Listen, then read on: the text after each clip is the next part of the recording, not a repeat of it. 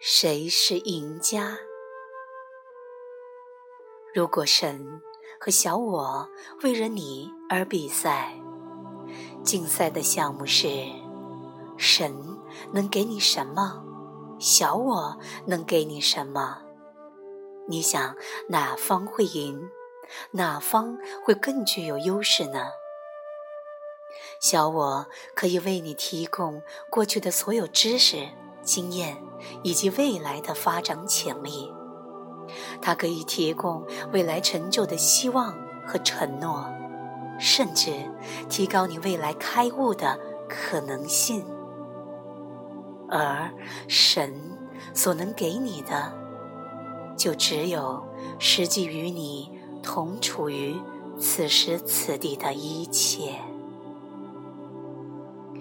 这不是一个公平的竞争，很少人能看穿小我的诡计，也很少人能抗拒小我虚假的承诺与诱惑，所以他们继续被囚禁在头脑里，成为小我的奴隶。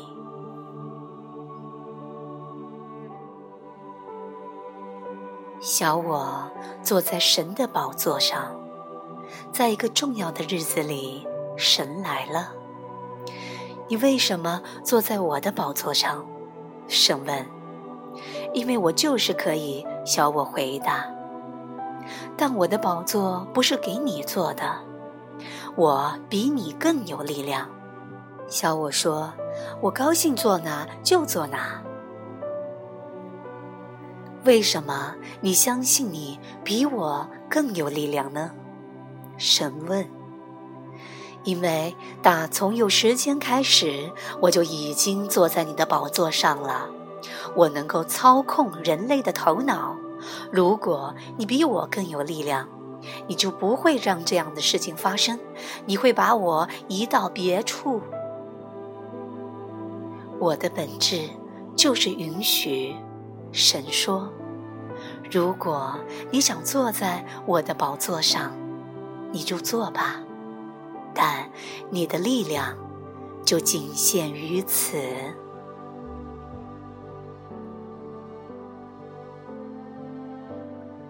你的小我存在于想法内，想法就是它的架构。